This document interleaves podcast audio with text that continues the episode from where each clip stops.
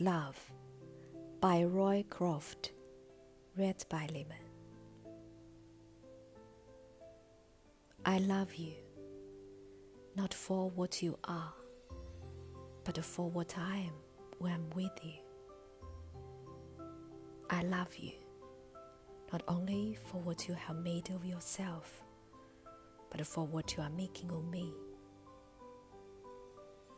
I love you for the part of me that you bring out. I love you for putting your hand into my heaped up heart and passing over all the foolish, weak things that you can't help dimly seeing there, and for drawing out into the light all the beautiful belongings that no one else had looked quite far enough to find. I love you because you're helping me to make of the lumber of my life not a tavern, but a temple.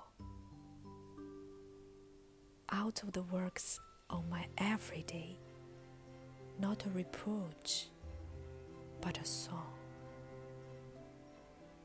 I love you because you have done more than any great could have done to make me good, and more than any fate could have done to make me happy.